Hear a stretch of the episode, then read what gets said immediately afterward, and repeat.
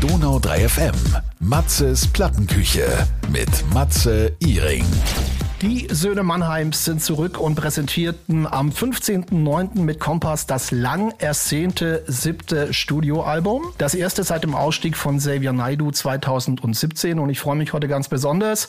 Zwei Söhne aus Mannheim in der Plattenküche zu haben. Zum einen Florian Zitzmann und zum anderen Karim Amun. Erstmal Hallo und Servus, ihr zwei. Hi. Ihr seid nicht live im Studio, sondern ich bin bei euch zu Gast. Ich sehe gerade äh, bei dir, Florian, ist es die Küche in der Popakademie in Mannheim? Nein, oder?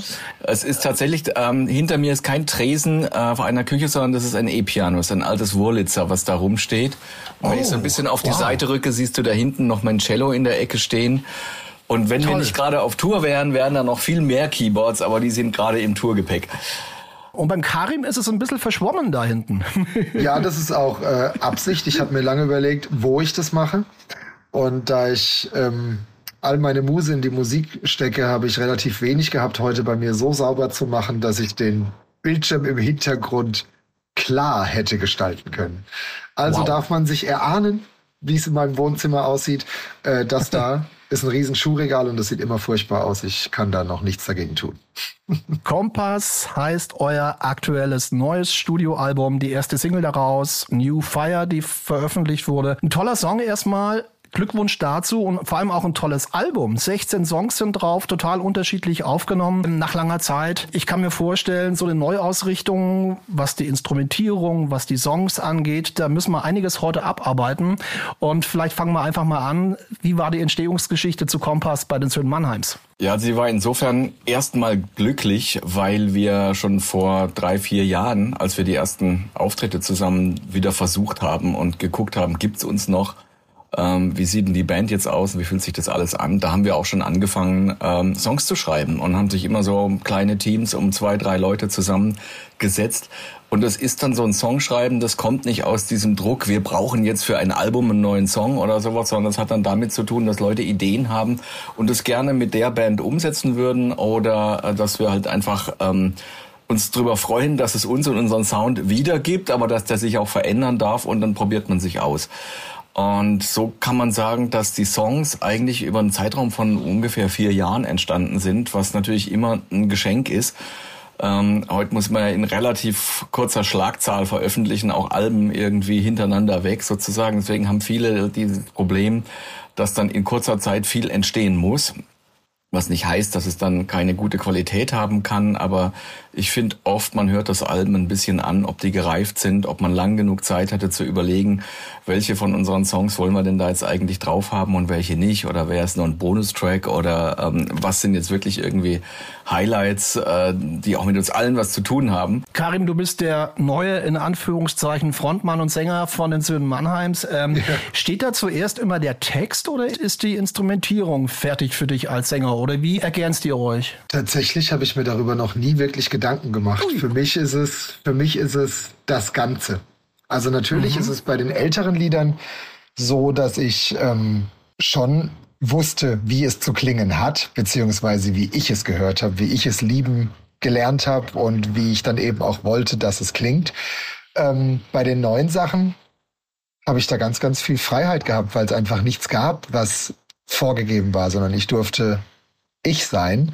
Und ich glaube, es ist bei mir ziemlich ausgeglichen. Ich glaube, es ist 50-50. Der Text ist wirklich wichtig. Die Energie und die Emotion wird aber unterstrichen von der Musik außenrum. Und ähm, ich finde es witzig, dass man zum Beispiel viele Sachen sagen kann. Man kann einen traurigen Text schreiben und den aber aufmunternd musikalisch untermalen. Schon ist es gar nicht mehr so hart. Ja. Oder wie bei unserem äh, Moral zum Beispiel, dass man dann durchaus auch einen Text, der etwas mehr Biss hat, mit etwas bissigeren Instrumentalgeräuschen, zum Beispiel Gitarren und ähnliches, eben kann man dem Ganzen schon nochmal Nachdruck geben, aber ich habe da keine Präferenz. Wann wisst ihr, wenn ihr im Studio seid, am Mischpult, jetzt ist der Song fertig? Ja, also das ist ähm, für einen Producer eigentlich immer irgendwie die Hauptkunst. Also wir, es ist ja so, dass wir nicht alle jetzt zusammen im Studio äh, verantwortlich produzieren, sondern das machen hauptsächlich der Michael Klimas und äh, der Edward McLean und ich.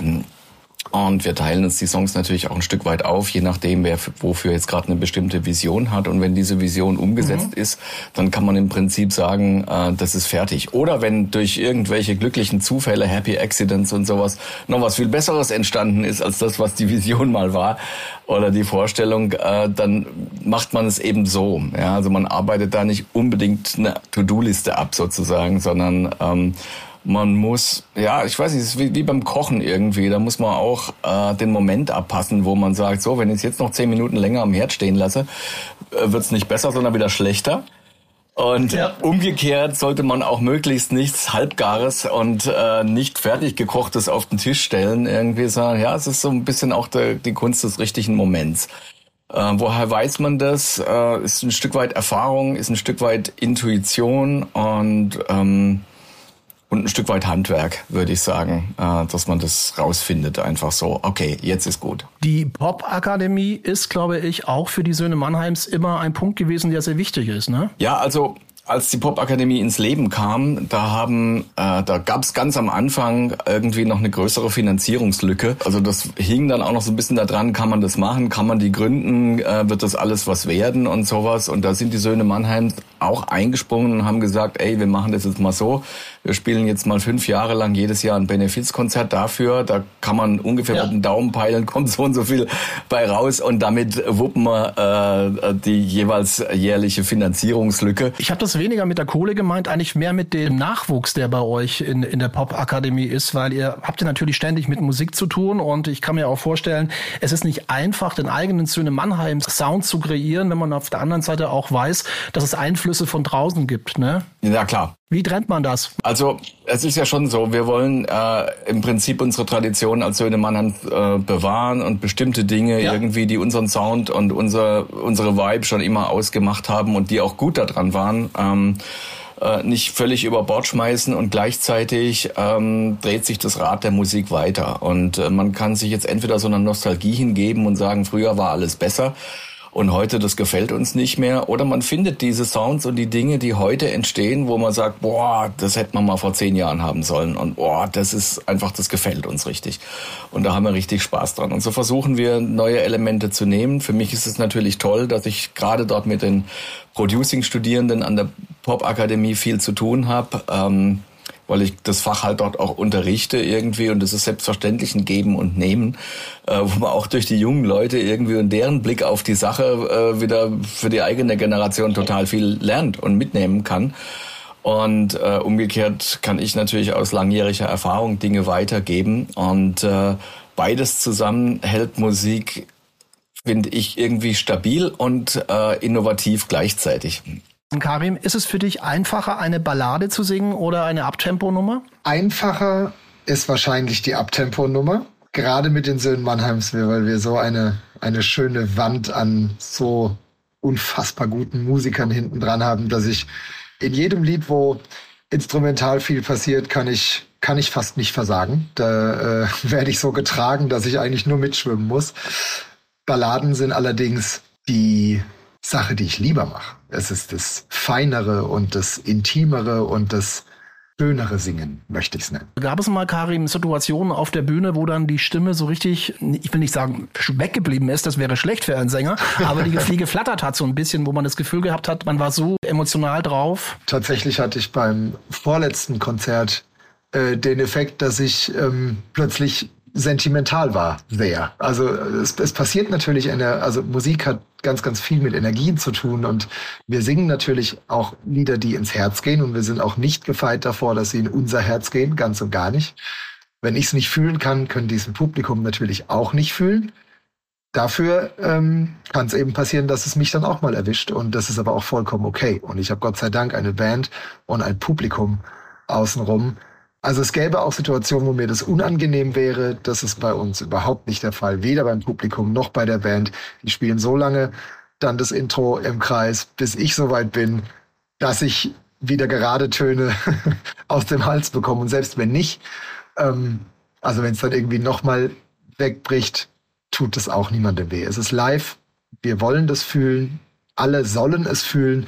Und ich hoffe, dass mir jeder verzeiht, dass ich da nicht im Studio stehe und das 30. Mal die gleiche Line singe, sondern dass es echt ist und vielleicht auch ein Stück weit beweist, dass ich selber fühlen darf und nicht mal so tun muss. Toll. Das Cover mit diesem Schmetterling, was steckt da dahinter? Das haben wir recht kontrovers diskutiert. Schmetterling hat ja nun auch irgendwie so ein Flower Power und 70s und äh, Psychedelik und sowas Faktor. Allerdings nur vielleicht für Leute aus unserer Generation. Irgendwie in der Jugend ist das natürlich irgendwie überhaupt nicht mehr connected.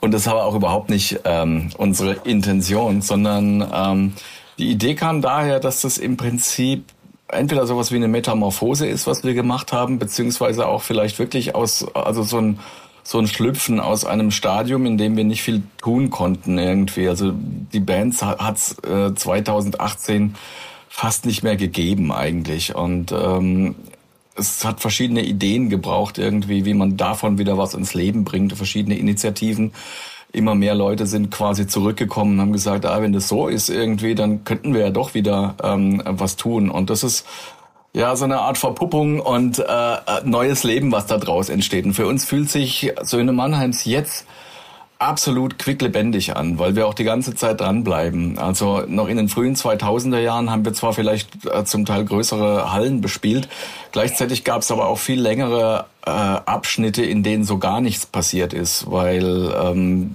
das jetzt gerade mal abgesagt war oder Leute ihr eigenes Ding gemacht haben, wir gar nicht weitermachen konnten. Das war so ein On und Off.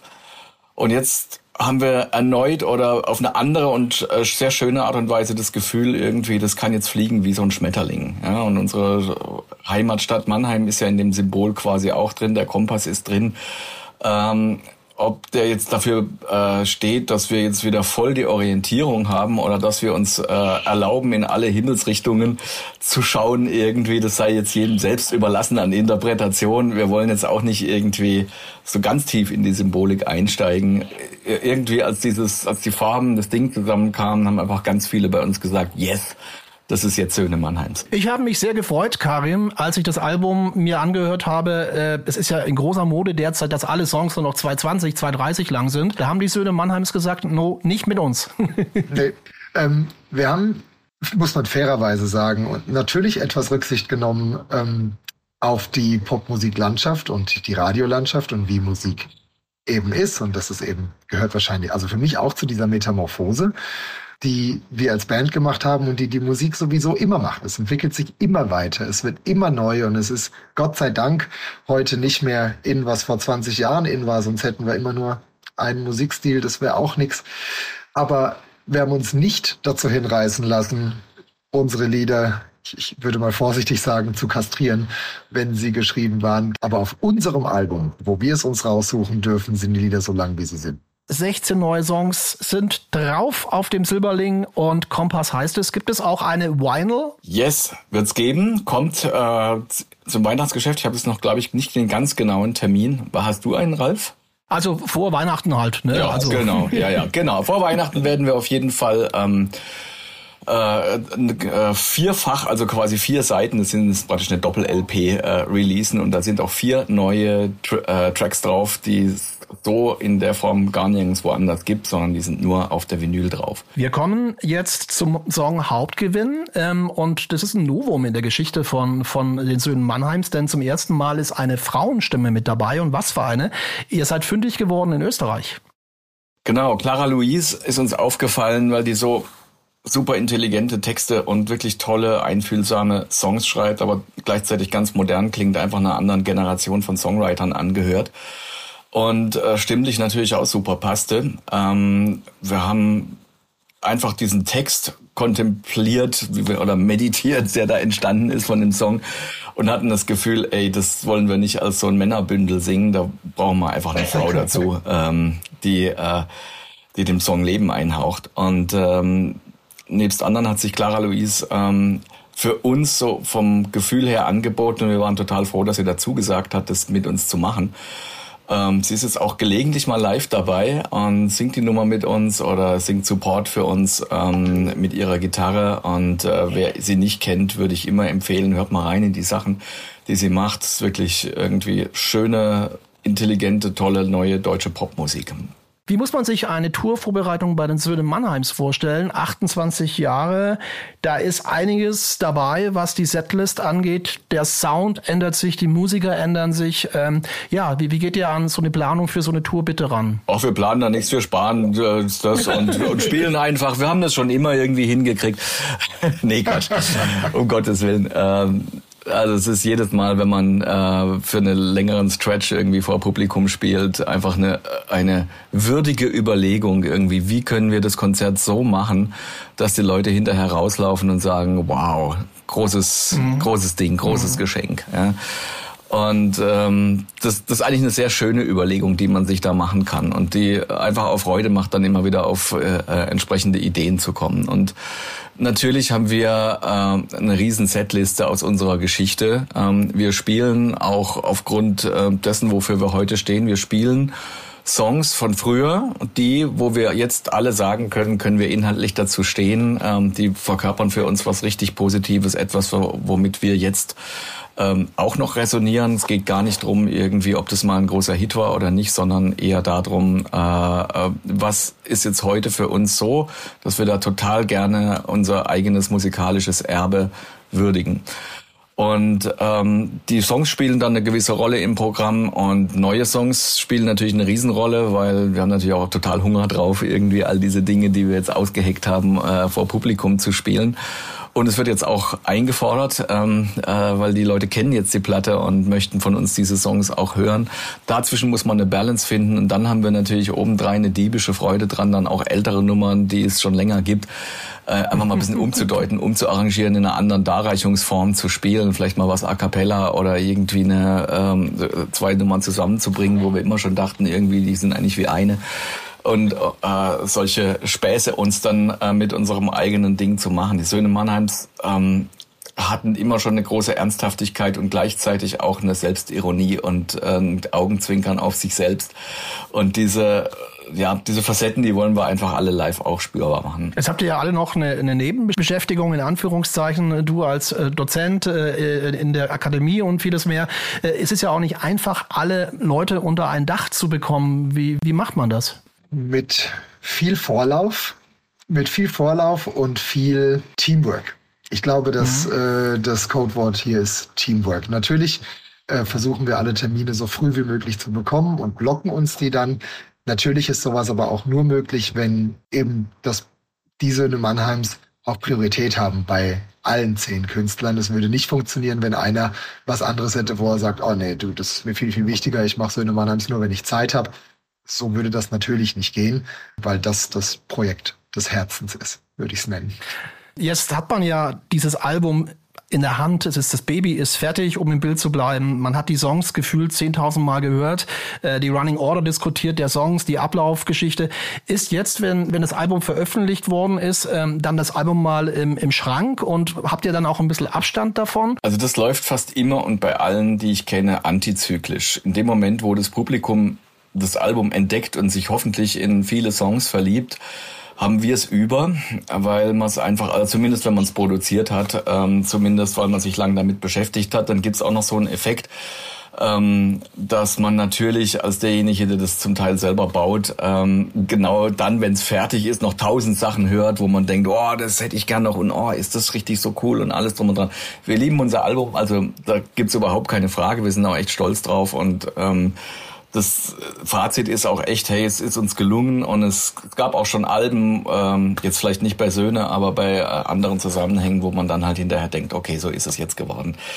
Ähm, aber das lieben wir wirklich, nur man braucht dann tatsächlich einen kleinen Moment Abstand als der Macher, damit man das dann äh, nach ein paar Wochen wieder hören kann und sagen, Oh, ist ja richtig gut irgendwie, weil man nicht mehr so auf Details hört, weil man nicht mehr in diesem Studio-Mode, nicht mehr im Writers-Mode ist und sich plötzlich überlegt, oh, hätte ich da nicht eine geilere Formulierung finden können und so. Ähm, diese, äh, ja, das Mindset muss ein anderes sein, bevor man in diesen Moment kommt, wo man sagt, ah, ich höre es jetzt einfach nur an und genieße es. Das ähm, passiert nicht ab, ab Tag eins nach der Abgabe. Das ist so, wenn man das Album mitproduziert, wenn man mit der Produktion quasi nichts zu tun hat, also ich. Ähm, mir passiert das nur bei zwei Liedern und nur ein bisschen mit einer Textzeile, wo ich denke, ah, die hätte ich doch vielleicht so oder das hätte man vielleicht so. äh, war aber mit Veröffentlichung alles egal für mich. Ich habe es äh, rauf und runter gehört. Ich höre es wirklich. Hätte ich nicht gedacht, dass es geht, aber ich höre es mit Abstand. Ich höre mir das neutral an, wie ich mir andere Sachen auch anhöre. Und ich lieb's und habe überhaupt keinen Tag Abstand gebraucht. Ich find's einfach geil. Ja, nochmal Glückwunsch zum neuen Album, Kompass, die Söhne Mannheims und vielen lieben Dank für das Gespräch, Florian und Karim. Vielen, vielen Dank, Matthias. Wir haben gelernt, die Vinyl kommt vor Weihnachten und ich wünsche euch eine gute Zeit. Vielen lieben Dank. Auch so, danke dir. Danke, ciao und peace. Ciao, ciao. Donau 3 FM. Matzes Plattenküche mit Matze Iring. Immer Dienstag ab 20 Uhr und Samstag ab 18 Uhr. Präsentiert von Tenschert Immobilien. Wir sind mit über 30 Jahren Markterfahrung für euch vor Ort. www.tenschert.de